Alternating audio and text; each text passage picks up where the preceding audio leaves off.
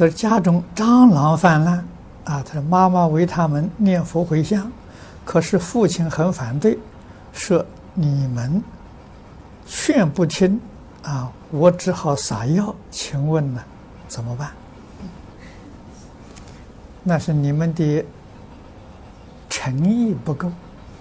如果真正有诚意呀，这个蟑螂会很听话。哎，最近。呃，也是国内的同学写了一个简单的这个报告给我，就是他们家里面有蟑螂往生，有老鼠往生，有这个苍蝇蚊子念佛往生的，在过去他们也是杀生的。现在知道这个事情之后，所以跟他们呢，这个这个交流。啊，出生小动物也有灵性。啊，我们这个真诚心对它了，就会去感应。啊，所以对小动物要跟对人一样的真诚恭敬。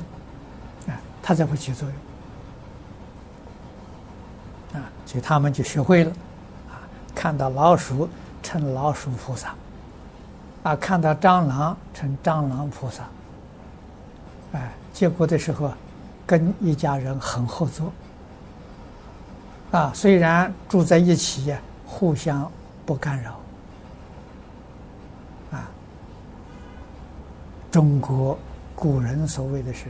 诚则灵啊，啊，最重要的是真诚心呢，去感应啊。